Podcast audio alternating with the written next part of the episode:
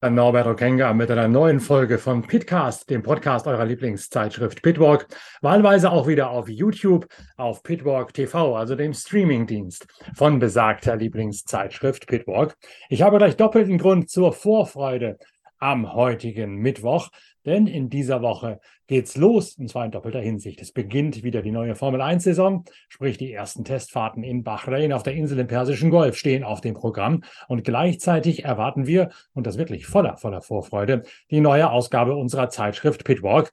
Es handelt sich um Ausgabe Nummer 71. Es tritt die Nachfolge an von dem Heft, dessen Cover ihr hinter mir noch an der Wand hängt mit dem Lancia Delta die Rallycross-Ausgabe, die Winterausgabe. Jetzt geht's in großen Schritten hinein in den Frühling. Und natürlich haben wir uns weiterhin das Thema Formel 1 auf die Fahnen geschrieben, zumindest hier im Podcast und im YouTube-Stream, denn wir haben ja noch zwei Autos, die wir euch näher bringen müssen aus der aktuellen Fahrzeuggeneration, den Ferrari SF23 auf der einen Seite sowie den Mercedes W14. Das sind die beiden Autos, die nach unserer letzten Ausstrahlung präsentiert worden sind und die wir uns natürlich mittlerweile auch mit Argusaugen angeschaut haben, um euch die neuen Techniktrends zu analysieren und nahezubringen.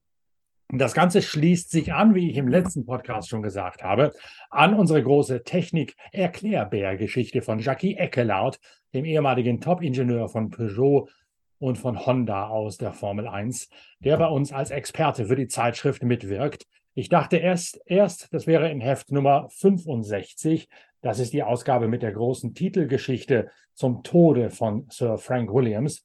Da haben wir Frank Williams in Ausgabe Nummer 65 einen ganz besonderen persönlichen Nachruf gewidmet von Leuten, die ihm sehr nahe gestanden haben, unter anderem auch sein persönlicher Betreuer, der den Rollstuhl vom besagten Rollstuhlgeneral geschoben hat.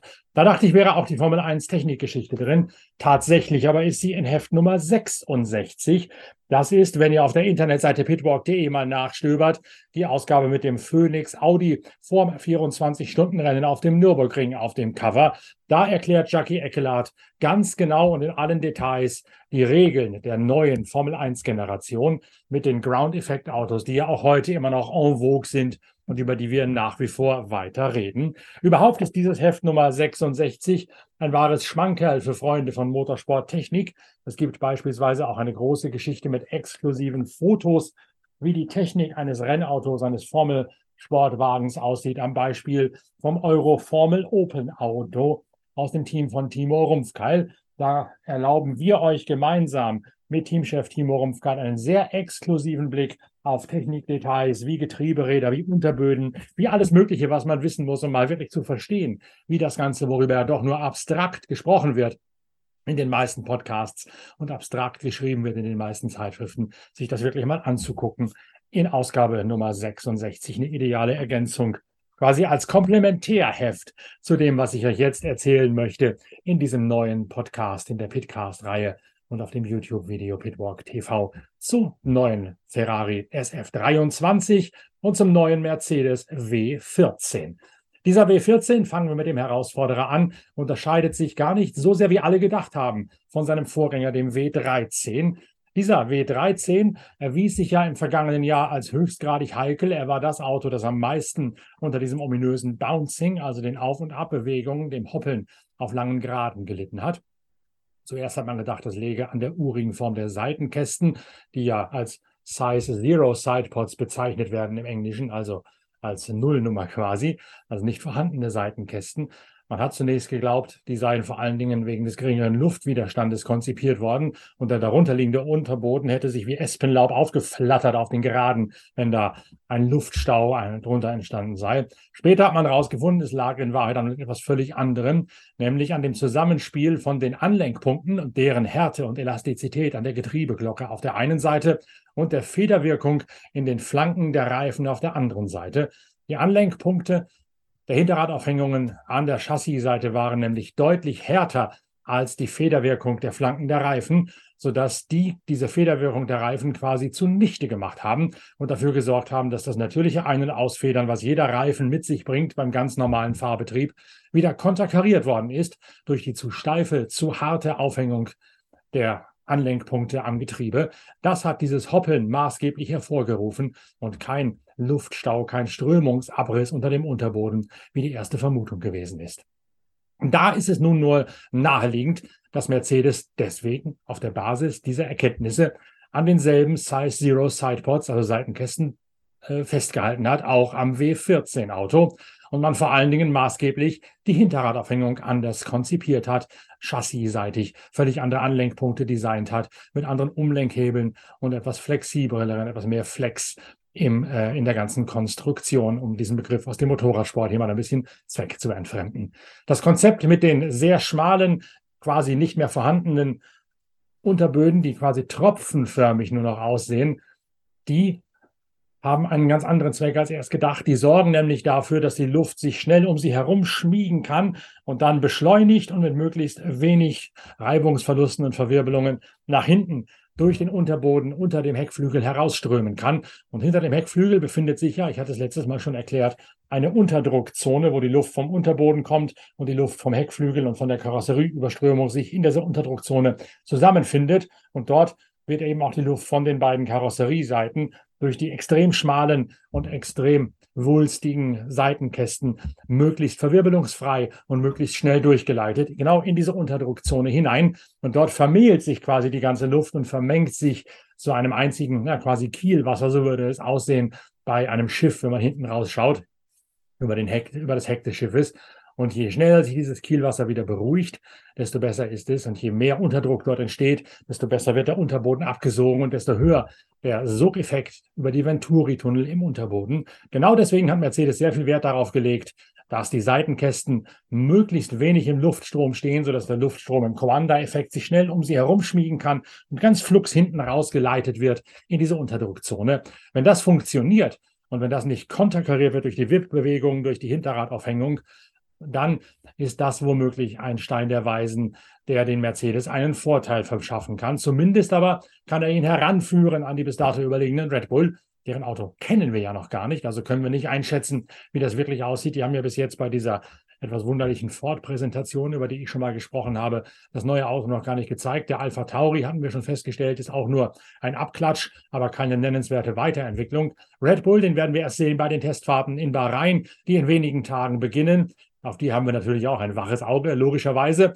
Aber damit beschäftigen wir uns dann im nächsten Podcast, wenn wir auf den großen Preis von Bahrain vorausschauen, der ja auch schon bald auf dem Programm steht. Dann mit Inga Stracke und Timo Rumpfkeil als Expertengremium, wo wir die Testfahrten analysieren und auch genau schauen, wer wirklich was gemacht hat am Auto und was es noch für Änderungen gibt in Richtung des ersten Rennens.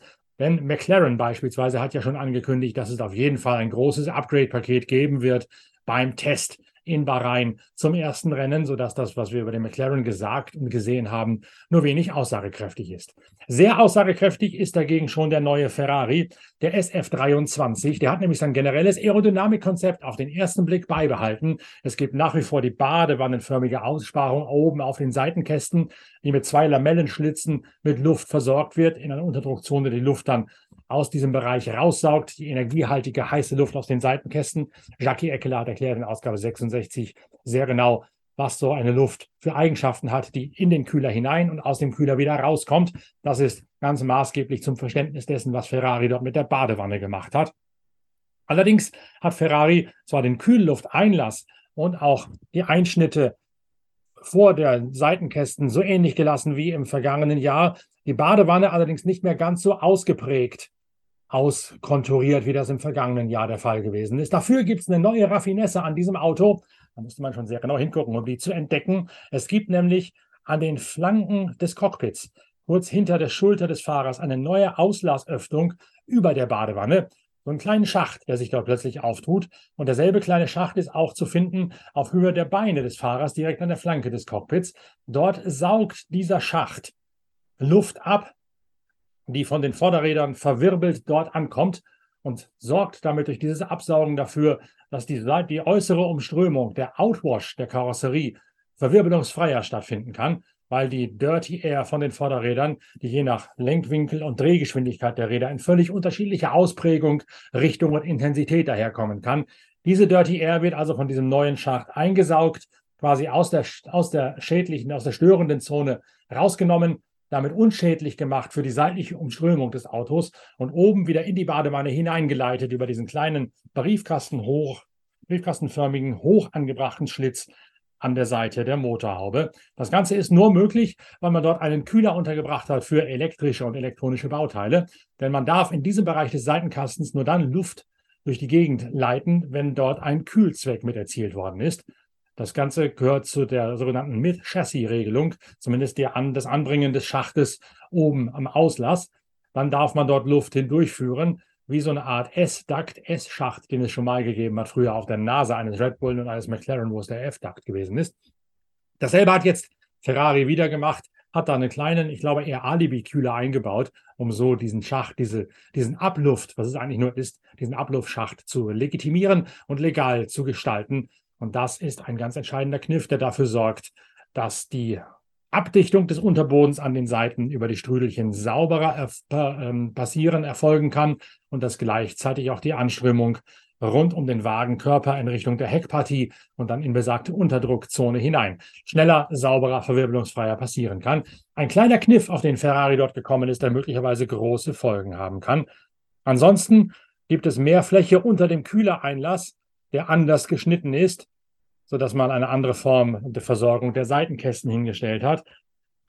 Der vordere Einschnitt vom Seitenkasten ist nicht ganz so steil wie der hintere, um so den Abwind von den Vorderreifen tempounabhängiger wegzukriegen. Auch das dient wiederum der gerade besprochenen Anströmung der Seitenkästen und der seitlichen Abdeckung.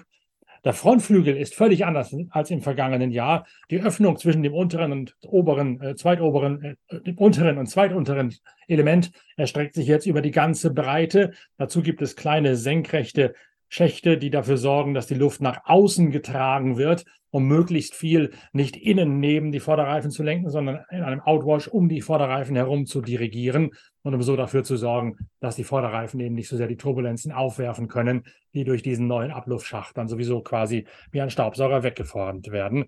Die Form lenkt jetzt deutlich mehr Luft nach außen. Interessant ist auch, dass es sowohl Schubstreben Aufhängungen vorn als auch hinten gibt. Dabei ist der Ferrari einzige, der ringsum auf Schubstreben Aufhängungen setzt. Der vordere Querlenker, der nach vorn gezogen ist, ist dabei geformt an der Vorderradaufhängung wie ein umgekehrter Flugzeugflügel, erfüllt also auch einen sehr deutlichen aerodynamischen Effekt, mehr als bei allen anderen Autos. Hinten gibt es auch Schubstreben. Der vordere Querlenker, der nach vorn ragende, ist allerdings deutlich tiefer angebracht als im vergangenen Jahr und auch deutlich tiefer angebracht als bei allen anderen Autos, die hinten mit Schubstrebenaufhängungen arbeiten.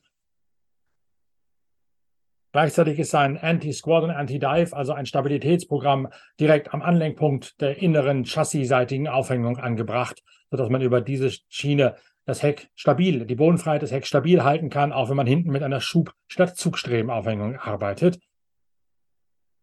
Der hintere Auslauf der Karosserie, der sogenannte Flaschenhals, ist deutlich wulstiger als im vergangenen Jahr, sodass dort eine andere Druckzone kreiert worden ist. Die geht Hand in Hand mit der besseren Umlenkung und der besseren Umströmung des Wagenkörpers, sodass man dort etwas anders spielen kann mit der Luft, wie sie in die Unterdruckzone hineingeleitet wird. Das Auto schaut auf den ersten Blick sehr ähnlich aus zu dem, was im vergangenen Jahr gezeigt worden ist, ist allerdings tatsächlich eine deutliche Weiterentwicklung und die wulstigere Form sorgt auch mit dafür, dass die Kühlung des Motors anders erfolgt im vergangenen Jahr. Das war ja eine Schwachstelle, die immer wieder zu Zuverlässigkeitsproblemen geführt hat. Der Motor hat zudem ein bisschen an Leistung zugelegt aufgrund der Entwicklung über den Winter, sodass Ferrari mit dem Auto, so wie es da jetzt steht, hofft und sich vielleicht berechtigte Hoffnungen macht, den Rückstand auf Red Bull eingedampft zu haben. Mercedes mit dem radikaleren Konzept hofft logischerweise dasselbe. Jetzt müssen alle schauen, wie der Red Bull daherkommt. Und das, wie gesagt, können wir erst dann sehen, wenn wir uns mit den Testfahrten in Bahrain beschäftigt haben, wo der neue Red Bull von Max Verstappen und Sergio Perez zum ersten Mal fahren wird. Red Bull ist auch das einzige Team, das noch, die, noch nicht die obligatorischen 100 Filmaufnahmen Shakedown-Kilometer gemacht hat, die alle Konzentration jetzt darauf legen, beim Testen in Bahrain die Karten auf den Tisch zu legen und dann weiterzuentwickeln. Wir kümmern uns darum in der nächsten Ausgabe von Pitcast, dem Podcast eurer Lieblingszeitschrift Pitwalk. Bis dahin habt ihr, sofern ihr Abonnent seid oder das Heft vorab bestellt habt, aber schon die neue Ausgabe unserer Zeitschrift Pitwalk vorliegen mit der großen Personality-Geschichte rund um Mick Schumacher und dem großen Feature, den Erinnerungen an die Legende Didier Pironi, die Achim Schlang als Zeitzeuge und einer der besten deutschen Formel 1 Journalisten für die neue Ausgabe unserer Zeitschrift Pitwalk verfasst hat. Das Heft wird gerade gedruckt in Paderborn. Am Montag haben wir die Druckfreigabe erteilt für die 180 Seiten Motorsportjournalismus vom Feinsten. Die Coverstory dreht sich um die Sportwagenszene, um die Langstrecken-WM und die IMSA-Serie mit dem Debüt der neuen LMDH-Gattung. Natürlich haben wir auch jede Menge Rallye Dakar drin, denn da sind wir ja ohnehin Marktführer aufgrund meiner Doppelfunktion als Eurosport-Kommentator auf der einen Seite und als Pitwalk-Chefredakteur auf der anderen Seite. Und die Rallye Dakar ist ja auch ein Thema, die euch immer ganz besonders am Herzen liegt, wie ich an den vielen Rückmeldungen erfahre, die uns über Social Media, at Pitwalk Media erreichen oder über die Kommentare unter den YouTube-Videos von der Rallye Dakar oder auch über die E-Mail direkt an verlag.pitwalk.de. Da ist die Rallye Dakar immer jene, die am meisten Resonanz hervorruft am meisten Begeisterung, auch am meisten Interaktion mit euch. Und das finde ich immer ganz besonders schön. Ich würde mich freuen, wenn wir auch zum Thema Formel 1 zu den nächsten Podcasts Interaktion auf die Beine stellen könnten. Aber jetzt genießt zunächst einmal die nächste Ausgabe unserer Zeitschrift Pitwalk. Wenn ihr sie schon bestellt habt oder wenn ihr Abonnent seid, dann bekommt ihr sie ohnehin automatisch druckfrisch nach Hause geliefert. Wenn ihr noch zögert, schaut vorbei auf der Internetseite pitwalk.de. Da gibt es Inhaltsangaben, da gibt es ein Inhaltsverzeichnis der neuen Ausgabe. Da könnt ihr euch ein Bild machen, was euch dort alles auf den 180 Seiten Qualitätsjournalismus vom Feinsten erwartet. Und ich bin sicher, ihr werdet dann auch entscheiden, das Heft wollt ihr unbedingt noch haben. Schickt dann eine Mail an shop.pitwalk.de oder benutzt die Bestellfunktion und wir nehmen euch noch schnell auf in den Kreis der Vorbesteller. Wir haben diesmal erfreulich viele. Es könnte in Sachen Einzelverkäufe eine neue Rekordausgabe werden. Und wenn ihr euren Teil dazu beitragen möchtet und wenn ihr die neue Ausgabe ebenfalls genießen möchtet, dann würde ich mich freuen, wenn ihr euch noch bei uns melden könntet. Ansonsten sage ich danke, dass ihr dabei gewesen seid. Gerne Kommentare unter dem YouTube-Video dalassen.